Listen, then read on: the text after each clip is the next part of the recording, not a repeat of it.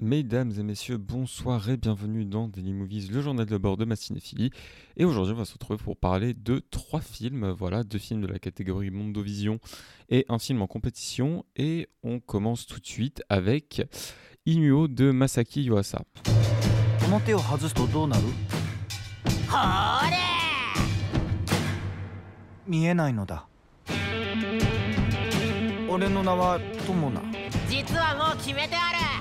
決めてある決めた自分でか比叡座の舞台にその名を轟かす Dans le Japon du XVe siècle, Tomona, un joueur de biwa aveugle, rencontre Inuo, un jeune garçon difforme masqué et danseur virtuose. Désormais inséparables, ils forment un duo extraordinaire captivant le public lors d'incroyables prestations. Apparemment, je m'excuse si des fois mon, ma diction n'est pas forcément correcte. J'ai vraiment un gros aft sur la langue qui me, me gêne un peu pour parler. Donc euh, je vais essayer de, faire au mieux, mais voilà, si, il se peut que euh, j'ai une diction qui soit pas très claire à certains moments. Euh, maintenant que ça s'est dit, on va pouvoir partir sur Inuo, qui est un film que j'ai repéré plutôt tôt en fait. voilà, j'avoue que quand la liste du festival a été dévoilée, c'est pas le film où je me suis dit tiens, il faut absolument que j'aille le voir.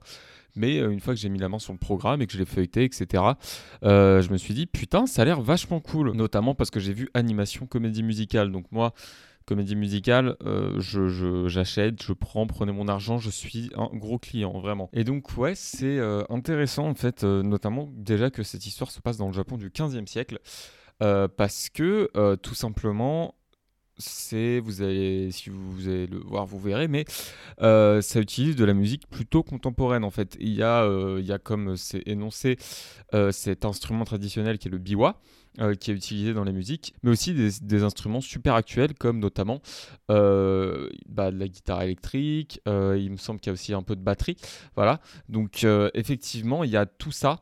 Donc c'est vrai que ça fait, en termes de musique, au début je me suis dit c'est sympa la musique traditionnelle, etc.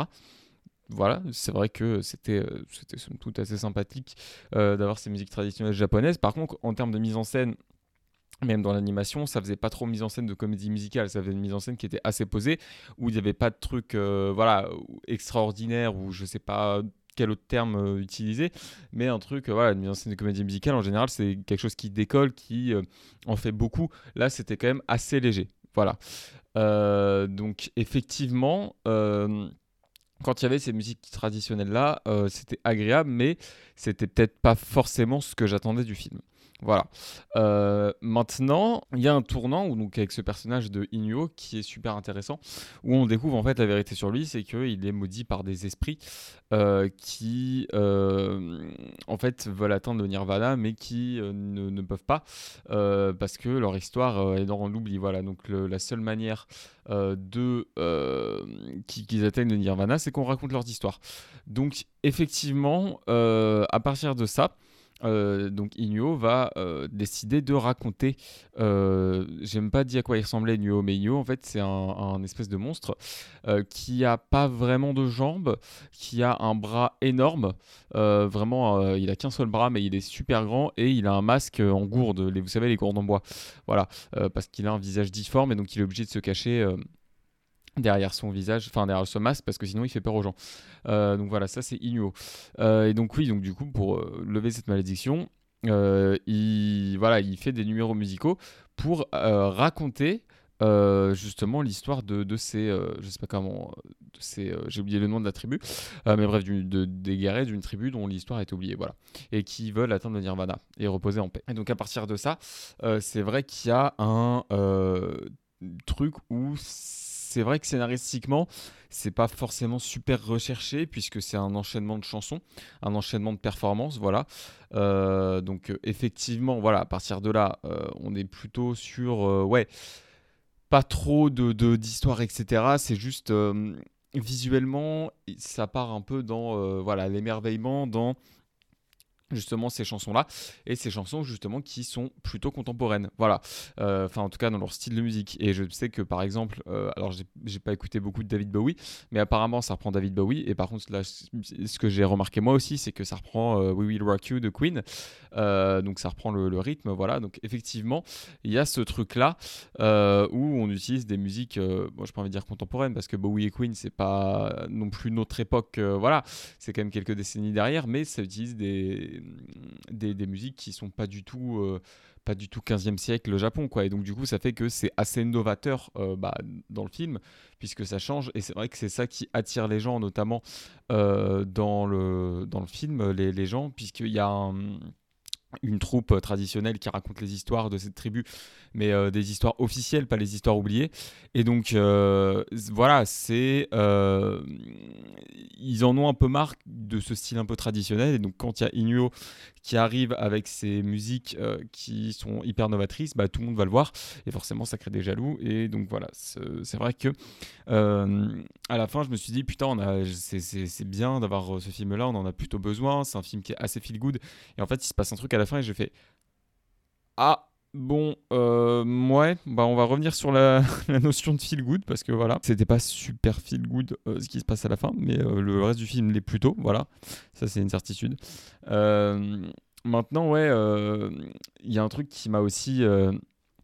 Beaucoup beaucoup impressionné dans ce film c'est euh, la réflexion sur la scénographie euh, et le- la théâtralité tout simplement euh, dans cette mise en scène. Enfin, moi, je, je suis quelqu'un qui aime beaucoup le théâtre, donc forcément, la- cette réflexion-là de, la- de la scénographie, de la théâtralité, de comment on met en scène un spectacle, une histoire, voilà, qui est hyper présente, notamment, enfin, sur les, performances de Inuo. Donc, forcément, oui, il y y a ce truc de Ouais, euh, comment justement en mettre plein la vue, comment raconter au mieux ces histoires, comment faire dans le spectaculaire? Euh, et donc oui, effectivement, euh, les performances de Igno sont assez impressionnantes visuellement. Il y a beaucoup de moyens qui sont mis, vraiment. Il y a une grosse scénographie qui est déployée. Ça utilise à peu près tout, la lumière, notamment bah, même, il y a un moment où ça se passe pendant une éclipse. Donc... voilà, il y a cette éclipse-là qui crée un éclairage plutôt sombre et quand elle se finit, il y a le jour qui revient. Et donc ça joue voilà, avec ces, différents types de lumière, euh, notamment avec de- des- projecteurs, de, voilà, toutes sortes de- de- d'esthétiques lumineuses différentes. Et on a euh, les, enjeux de ça qui sont en fait euh, la, malédiction d'Inuo qui se lève petit à petit. En fait, à chaque performance, il a une partie de son corps qui redevient normale. Voilà, Euh, sans, trop spoiler vous donner les détails. C'est voilà, c'est- cet enjeu-là de savoir, en fait, les gens aussi viennent pour ça, de à la fin, que quelle partie d'Inuo va redevenir humaine? C'est aussi ça l'enjeu et c'est aussi ça qui est mis en scène de façon spectaculaire. Euh, Il y a une histoire, euh, enfin les histoires sont variées. Il y a une histoire sur une, baleine, qui- voilà. Enfin c'est des histoires qui sont plutôt variées. Et en fait, il y a ce schéma scénaristique du coup, comme j'ai dit, qui se répète. Et on est en train de se dire en fait dans notre siège, mais est-ce que ça va pas être un peu redondant le fait que ce soit toujours la même chose? Et en fait on est tellement dans l'émerveillement de voir ce qui se passe, euh, de, voilà, de captiver par la musique, par la mise en scène, par l'histoire qui est racontée, que finalement c'est vraiment pas forcément redondant et qu'on passe quand même un bon moment et que ça fait qu'on atteint quand même l'émerveillement. Après, euh, là où mon seul reproche concernant le film, c'est euh, donc bien évidemment ça s'envole plus quand ça part dans des musiques contemporaines et dans des histoires contemporaines. Par contre, je trouve que ça s'envole pas assez. C'est-à-dire que j'atteins quand même l'émerveillement, mais un, éme- un émerveillement pardon, qui est à une cinquantaine de pourcents. Quoi. Voilà, je trouve que le film aurait pu s'envoler encore plus. Et voilà, dans mon cas pardon, j'aurais été dans mon siège absolument subjugué, absolument. euh, voilà. Euh, donc oui, effectivement, il, manque de ça, il manque un peu euh, d'envolée lyrique, de, poésie, de beauté, euh, même si voilà, l'animation est très belle. mais ouais, il, manque un petit truc selon moi, ce truc qui aurait fait que on passerait d'une comédie musicale sympa à euh, une comédie musicale exceptionnelle où ça part dans des grands, des grands trucs, etc. Et où on- franchement on aurait juste été bluffé. Euh, là, c'est voilà, comme je dis, on arrive quand même à l'émerveillement, mais ça aurait gagné à l'être un peu plus. Après, encore une fois, euh, voilà, là je souligne ça comme un point négatif, mais euh, visuellement ça reste très beau. C'est juste qu'en termes de mise en scène, euh, je m'attendais à des trucs un peu, un peu plus fous, mais euh, en tout cas en termes de couleur, de lumière, etc. Ça, l'image est très belle, il n'y a pas de souci. Euh, mais par contre, voilà, c'est juste, euh, je voulais un truc un peu plus fou en termes de mise en scène. J'ai pas forcément été servi, mais c'est pas grave. Allez, on va maintenant passer au film de la compétition que j'ai vu hier euh, avec tout simplement Sick of Myself de Christopher Borgli. Signe et Thomas conçoivent le couple comme un état de compétitivité permanente malsaine. Lorsque Thomas perd son fin dans l'art contemporain, Signe va devoir trouver une autre solution pour l'égaler, être aimé coûte que coûte. Alors, euh, il faut savoir que quand on nous a présenté le film, on nous a dit euh, effectivement, euh, peut-être que Robin, pardon, a fait que quelques films, mais il a déjà eu le temps de faire quelques disciples. on verra, enfin vous allez voir, mais il y a un propos sur l'art contemporain notamment, comme dans The Square que je n'ai pas vu. Voilà, je préfère couper court, j'ai pas vu The Square. Et dans la manière de traiter le propos, tout simplement, voilà, il y a un Ruben Östlund. Voilà, ça m'a un peu fait peur parce que euh, le, comment dire la Palme d'Or, comme vous l'avez entendu dans ce podcast, j'ai pas du tout aimé. Donc effectivement, quand on me dit c'est un truc où euh, le propos est un peu géré comme Ruben Östlund, j'étais très sceptique et ça me faisait très peur. Au final, c'est un film que j'ai beaucoup aimé, voilà, euh, que j'ai trouvé vraiment sympathique. Un film norvégien en l'occurrence, voilà. Et pour moi, ça a toute son importance parce que je suis convaincu que le, réalisateur de ce film est un grand fan de Joachim Trier et l'esthétique du, film, euh, le, 35 mm avec justement euh, cette manière de filmer, euh, ces éclairages-là, ces couleurs-là, cette photo-là, pour moi, j'avais vraiment l'impression de voir une photo de Julie en touche chapitre pendant une heure et demie. Et vous savez comment j'aime ce film, donc forcément, de retrouver cette, cette esthétique-là un peu Joachim Trier, ça m'a plu. Voilà. maintenant, oui, c'est vrai que au-delà de l'esthétique, euh, il y a ce propos-là. Voilà, donc il y a cette, euh, ce propos sur euh, les réseaux sociaux, sur l'état actuel, sur... en fait, là, ce qui m'a pas dérangé par rapport à Sans filtre, c'est que Sans filtre, c'est vraiment un truc de riche. Il y a vraiment... au début, j'ai eu peur parce qu'il y a une scène qui s'ouvre où ils sont au restaurant et on leur dit, ouais, bah, prenez une bouteille, etc. Et on fait, oui, vous avez choisi la bouteille la plus, la plus chère. Donc du coup, je me dis, putain, ça va repartir comme la scène d'intro de Sans filtre. Ça va pas le faire, en fait, voilà. Et au final, pas du tout. c'est vraiment pas des gens riches. Voilà, donc du coup, euh, moi, ce qui me, comme je vous l'ai dit, hein, ce qui me fait chier au cinéma, c'est de voir des riches se plaindre de problèmes de riches parce que les problèmes de riches, c'est pas des problèmes. Euh, donc euh, là, pour le coup, c'est pas des problèmes de riches. Donc, ça me va. Voilà, ça me va. Je suis, je, suis happé par le récit. Maintenant, donc pour aller un peu plus en détail sur le propos, c'est vrai que c'est hyper malsain. En fait, c'est même pas je me suis demandé, est-ce que c'est l'histoire d'une personne qui est obsédée par son compagnon et qui veut être son seul centre d'attention, qui veut obligatoirement euh, voilà, être attiré par lui, etc. Et en fait, c'est même pas ça, c'est juste que euh, il y a des fois où euh, elle essaye de faire en sorte qu'il se préoccupe de lui et on se dit ah ok bon bah c'est juste que euh, elle est je sais pas comment dire elle est trop attirée par lui et que voilà quoi. Elle, veut vraiment être sa, seule source de préoccupation. Et en fait c'est pas du tout ça. C'est vraiment comme dans le comme dans le synopsis. Euh, c'est-à-dire que euh, s'il y a un repas, par exemple, c'est une scène du début, il y a un repas où son compagnon va faire un discours. Et en gros, euh, déjà, au début du repas, elle invente qu'elle est allergique aux noix ou quelque chose comme ça. Et donc, il y a un moment où son compagnon fait un discours. Et euh, en fait, euh, elle fait euh, semblant de s'étouffer, etc. Et de s'évanouir. comme si, bah, en fait, avant, elle a, elle a mangé un plat avec des noix.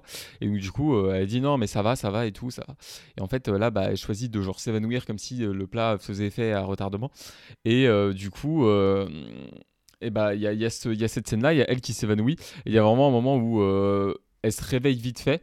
Et, et elle retombe genre brutalement sur la table, mais en faisant exprès évidemment, c'est de la comédie.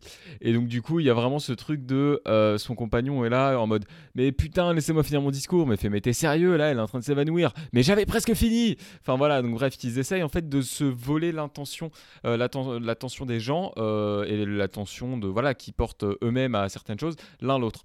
Et donc du coup, c'est vrai que il y a justement euh, ce, je, ouais, ce, truc-là de, euh, pour eux, le couple, c'est vraiment, euh, c'est pas une, symbiose et, et un, échange entre deux personnes, mais c'est vraiment qui sera le meilleur des deux. Voilà, c'est une compétition. Et donc, pour attirer l'attention, elle est vraiment prête à tout. Et il faut savoir, ce qui n'est pas dit dans le synopsis, mais ça apparaît vraiment au début du film, donc je pense que je peux, je peux le dire. Euh, en fait, elle tombe sur un article euh, qui euh, dit que en fait des gens sont tombés malades, ont eu une maladie de peau très grave en mangeant des, enfin en mangeant, en prenant des médicaments, enfin un médicament russe, voilà, qui donc du coup est, est, contaminé. Et en fait, elle va voir son dealer et elle lui fait j'aimerais bien un truc en fait. Voilà euh, un truc un médicament et tout machin euh, et en fait elle en prend elle en prend elle en prend à forte dose jusqu'à tomber malade. Et quand euh, elle commence à avoir des plaques sur la peau son copain est en plein shooting pour un magazine d'art contemporain et donc, euh, bah, il se préoccupe pas trop d'elle, il lui dit bah va te reposer, et elle décide d'en bouffer, genre vraiment euh, d'en, ingérer une boîte entière, et euh, voilà jusqu'à avoir en fait cette maladie de peau partout. Et donc après il y a ce truc de ouais, elle est à l'hôpital et elle fait des photos d'elle en mode Instagrammeuse où elle prend la pause, etc. Il y a un moment où elle, soulève sa robe d'hôpital pour qu'on voit un peu ses fesses. C'est genre vraiment ce truc, ce cliché d'Instagram et de, de, meuf qui est vraiment prête à tout. Enfin, je dis de meuf, euh, c'est d'être humain en général. Hein, voilà, ça critique pas que les, filles qui font ça. Euh, les, les, êtres humains en général qui sont prêts à tout euh, pour avoir des likes, être populaire, avoir des j'aime, quitte à mettre en péril leur intégrité physique et leur santé. Et c'est ce qui est, c'est le cas, voilà, c'est le cas pour pour ça parce que c'est une maladie, bah c'est pas qu'une maladie de la peau en fait, voilà. Donc elle la prend sur le tard, elle la prend pas euh, forcément tout de suite, mais euh, effectivement cette maladie bah, euh, met, sa santé en péril et donc en plus à un moment elle décide vraiment d'en ingérer mais encore plus, ce qui est totalement débile, voilà. Et donc ouais effectivement il y a ce truc où elle continue en fait de s'enfoncer, de s'enfoncer, tout ça parce qu'elle veut, elle veut encore plus plaire que son mari, elle veut à son mari, son compagnon. Euh, voilà, encore plus. Euh, et donc, ouais, elle, met en péril sa santé. Et euh, voilà, au final, bah, ce qui finit par. Enfin, ce qui doit arriver finit par arriver. Et donc, c'est vrai que. Bah, elle est je vais pas spoiler la fin, mais elle termine pas très très bien, quoi. Voilà. Euh, mais donc, ouais, il y, a ce truc où, quand même, elle arrive à euh, intéresser une amie journaliste à elle qui fait un article sur elle. Euh, elle arrive à devenir mannequin dans une agence qui repère des gens qui ont des, je sais pas comment dire ça, mais des handicaps un peu physiques. Enfin, elle, elle a, elle a du coup ses, ses traces sur la peau. donc, voilà, sa peau est marquée par sa maladie. Mais il y a aussi des gens qui, par exemple, ont des handicaps physiques où vraiment il y a une, une fille, il lui manque une main, quoi, voilà. Mais donc, c'est terrifiant et c'est. En fait, c'est genre. Ce, ce, type de personne dans la vie je serais terrifié par elle mais par contre euh, je trouve ça intéressant euh, de, de, voilà de dresser euh, justement ce portrait psychologique des personnes comme ça euh, au cinéma. Euh, voilà, dans la vraie vie, je ne veux pas avoir affaire à ces personnes et je, voilà, vraiment, j'ai aucune envie de croiser ces gens-là. Par contre, au cinéma, je trouve ça très intéressant. Euh, et, et ouais, effectivement, c'est voilà toujours intéressant en fait de d'explorer. en fait, le cinéma, c'est aussi un endroit où on peut aller explorer des choses qui seraient pas forcément acceptables dans la vraie vie ou qu'on peut pas faire. Voilà, parce que comme j'ai dit, moi, si vous voulez avoir un lien avec une personne comme ça, je veux pas, je veux pas vraiment, je ne veux pas connaître cette personne par contre, au cinéma, le fait de rentrer dans cette psychologie du personnage, je sais qu'il y a des gens qui ne sont pas d'accord. Euh, voilà, euh, je vous parlais dans mon épisode sur Esther 1 et 2, euh, voilà, notamment selon Carpenter. c'est vrai que le mal, pour lui, c'est absolu. Enfin, il n'y a pas besoin d'aller expliquer la psychologie. Le mal, c'est le mal. Voilà. Mais c'est vrai que moi, je trouve ça intéressant quand même, les films qui se plongent profondément dans la psychologie de ces personnes-là. Et je trouve que si, comme Myself, c'est ce cas-là, mais c'est aussi un film qui ouais, qui euh, euh, dresse quand même une critique et une satire de ce que la société a, fait aux gens, ce que voilà, les, gens sont devenus euh, vis-à-vis de cette société de l'image où on peut attirer des gens, attiser des likes par l'image qu'on renvoie, par la curiosité, etc. Donc oui, c'est vrai que voilà, il y a tout ça. Qui, qui montre bien les ravages de la société et notamment des réseaux sociaux sur euh, les, tous les gens tout simplement. Et donc en ça, il y a une critique intéressante et dont là pour le coup, je, je, ne suis pas du tout apathique puisque comme j'ai dit, c'est pas forcément des problèmes de riches, mais là ça parle ça parle à tout le monde en fait. Voilà. Euh, même moi euh, je vais je vais pas mentir il y a des trucs où je me dis euh, des par exemple certains tweets que je fais où je me dis bon bah ça euh, oui ça peut faire du like. Euh, voilà. Euh, évidemment ce podcast j'adore ce podcast Euh, je, continuerai euh, voilà même si jamais vous êtes trois à m'écouter. Mais bien évidemment euh, ça me fait toujours plaisir d'aller d'aller voir qu'il y a des gens qui suivent ça. Euh, voilà c'est forcément il y a ce truc de euh, ouais on, est tous attirés par ce concept de popularité. Et c'est aussi voilà l'époque qui veut ça.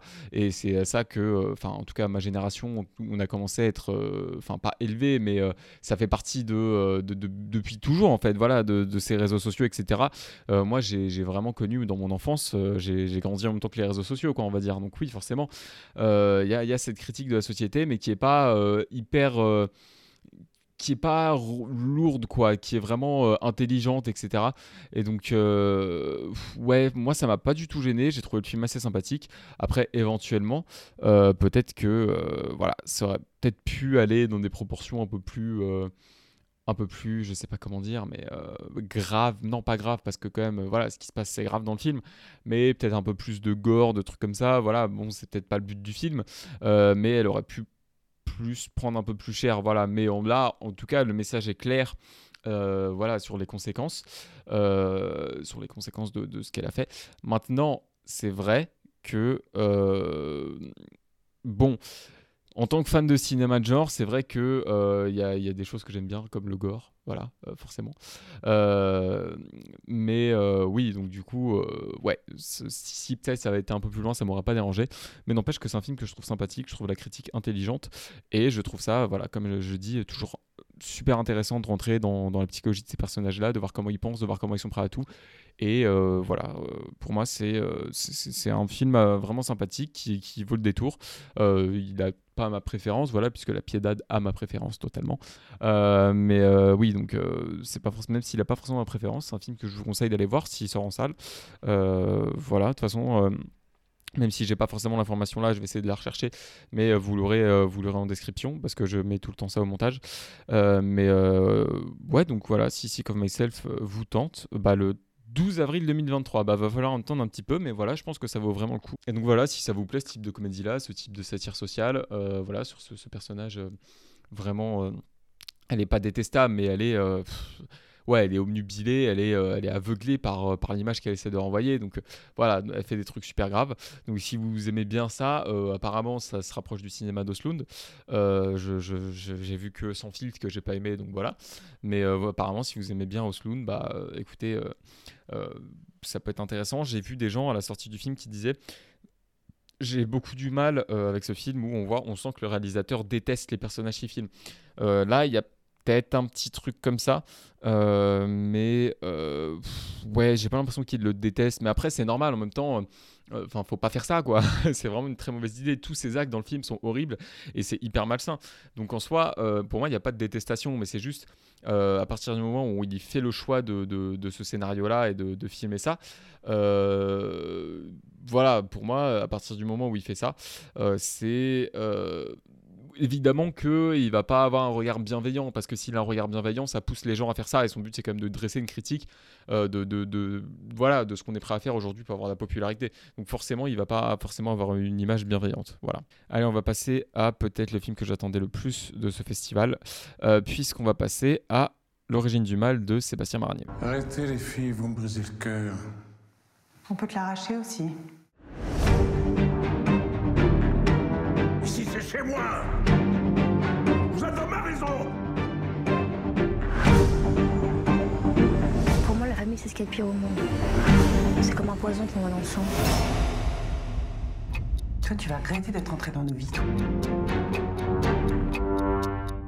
Stéphane, une jeune femme modeste et réservée, retrouve les traces d'un père qu'elle n'a jamais connu. Un riche homme d'affaires fatigué qui va rapidement l'inviter à vivre dans une villa luxueuse au bord de la mer. Elle va y faire conna- la connaissance de sa nouvelle famille. Pardon.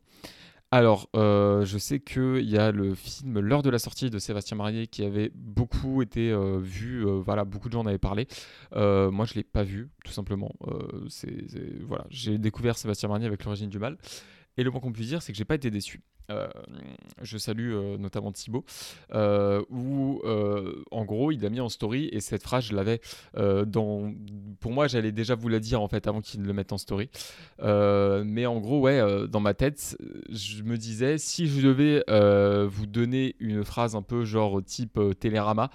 Euh, ou une phrase qu'on pourrait retrouver sur les affiches de films, ce serait euh, quand huit femmes rencontrent inexorable, quoi, un truc, euh, un dans le genre. Et ouais, c'est vrai que j'ai pas forcément pu m'empêcher de voilà d'avoir cette vibe inexorable.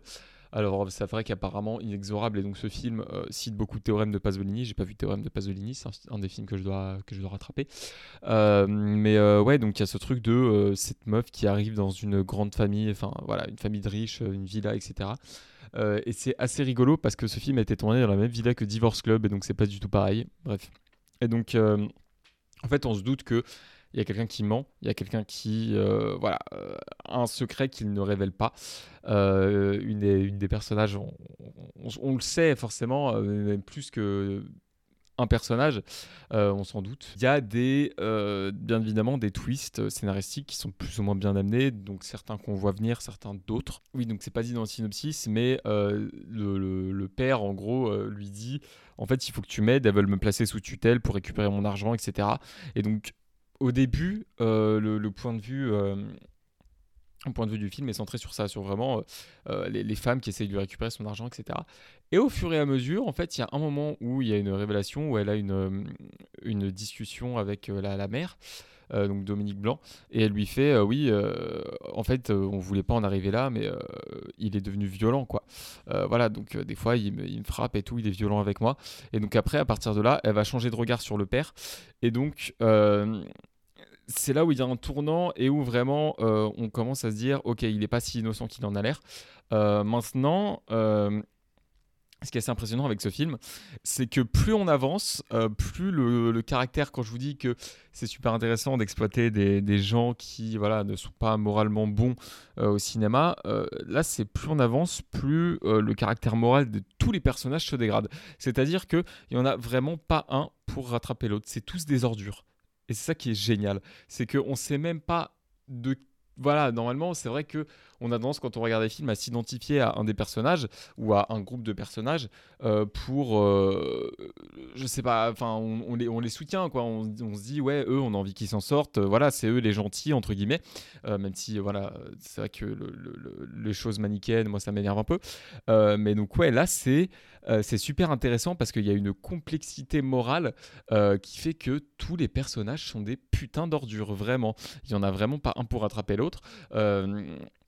Donc il y a, il y a qu'on parle quand même d'usurpation d'identité, euh, de euh, ouais de bah justement euh, de, de violence, euh, de violence conjugale, euh, de euh, voilà bref de, de plein de choses en fait, mais je je vais pas vous les dire pour euh, euh, pour pas vous gâcher le, le- film.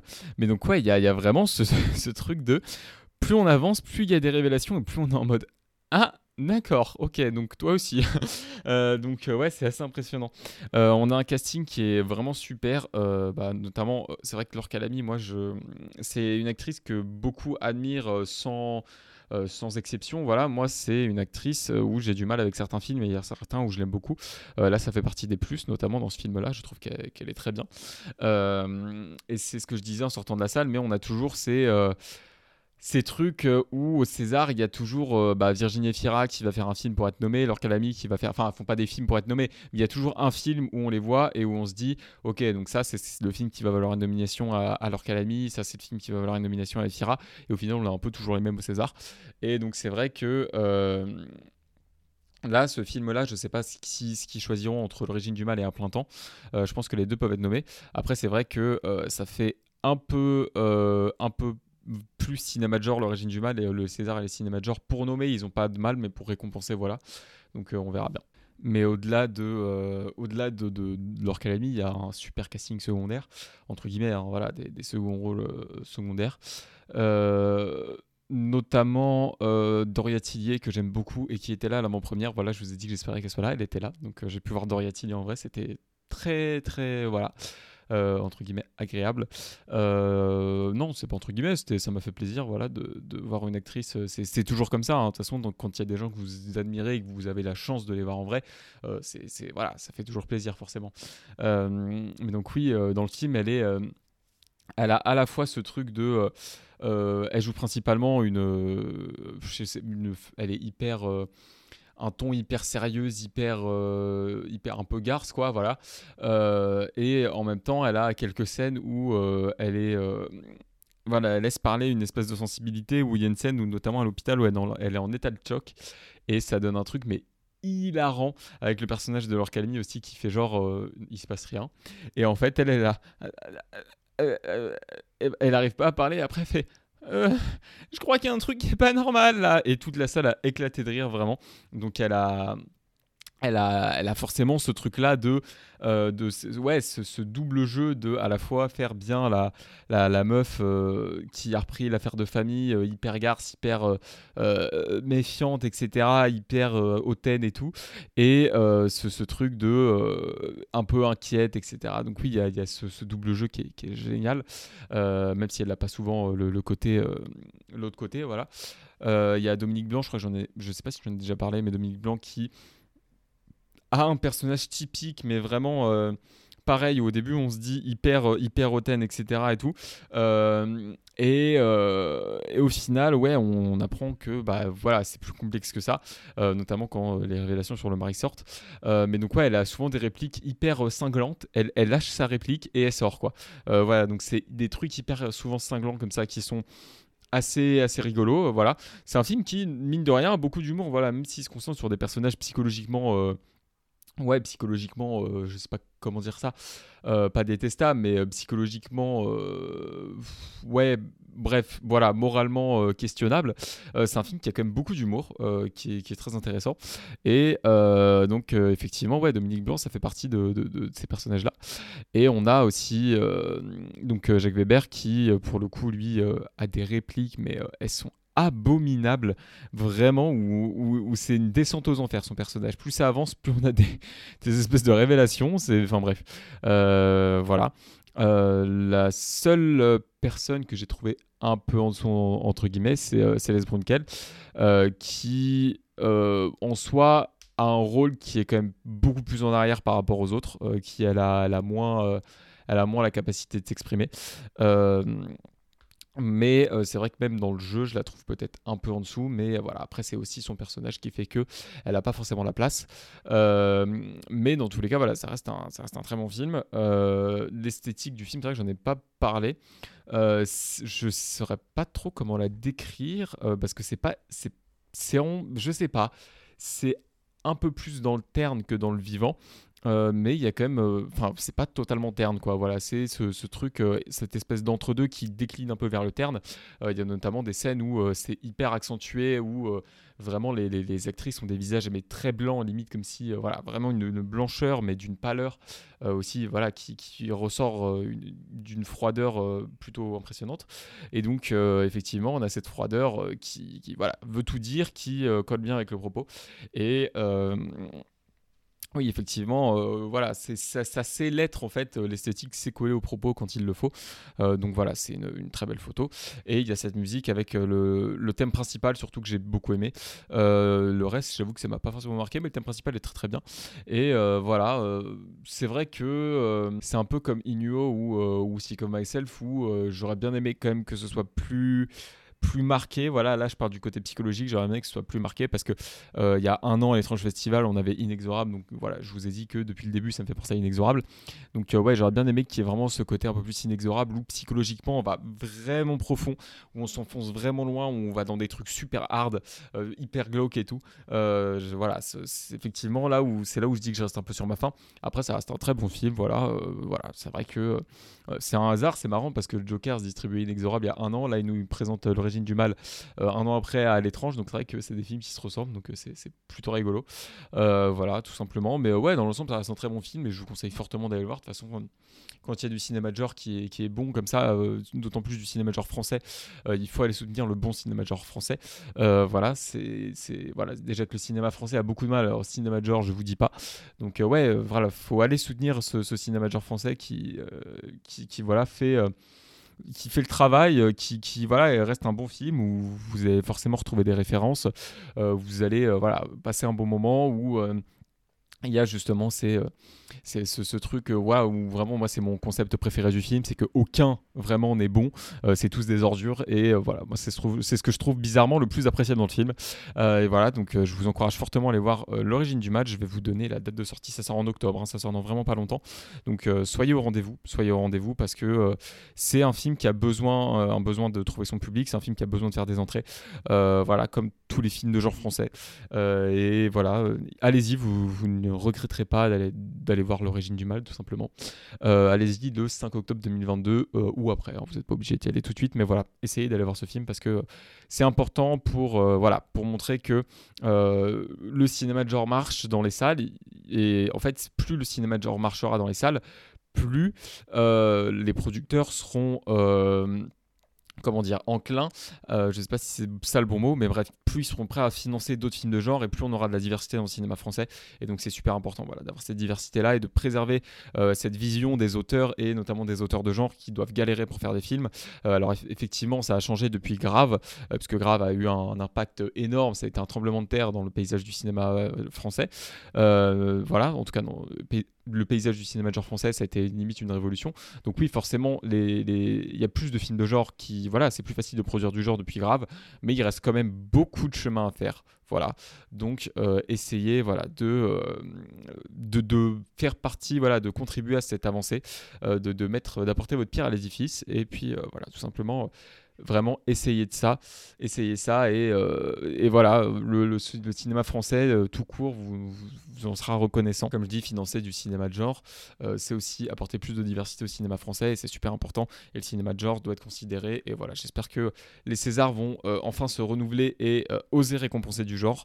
Et, voilà, tout simplement, tout ça pour dire vraiment tout ce gros speech hyper engagé sur le cinéma de genre, mais c'est aussi pour ça que l'étrange festival existe. Voilà, c'est pour mettre en avant ce cinéma. Et, voilà, c'est vrai que moi, mon but, c'est ça, quoi. C'est de vraiment promouvoir le cinéma major à travers euh, ces, films que dont je parle à l'étrange. Mais c'est vrai que euh, c'est un peu tout ça pour dire allez voir l'origine du mal quand ça sort. Voilà. et allez voir tous les autres bons films dont je vous parle parce que voilà, c'est super important, même s'ils sont pas français. le cinéma genre en général doit être soutenu. Voilà, après ce long, ce long speech pro cinéma de genre, je vais vous laisser. il n'y aura pas d'épisode demain parce que j'avais que un film qui était une rétrospective euh, qui est euh, Under the Blossoming Cherry Trees, je crois. Euh, c'est ça. mais où en gros, je me disais, la journée d'aujourd'hui, c'était sous réserve. Je me disais, si je me sens d'y aller, j'y vais. Sinon, si je sens que j'ai besoin de repos, je me repose j'ai senti que j'avais besoin de repos, donc je me suis reposé tout simplement. Euh, donc euh, je vais vous dire mon programme de mercredi. Euh, voilà, donc bah, de, demain en fait, mais donc l'épisode sortira jeudi. On aura les Rascals en avant-première et Hunt, voilà. Hunt, je sais pas, peut-être que j'irai le samedi, je suis en train de voir ça, j'hésite, je, mais voilà, soit j'irai le samedi, soit j'irai de, demain. Donc j'espère que cet épisode vous aura plu et pour ma part, je vous dis à dans deux jours du coup pour un prochain.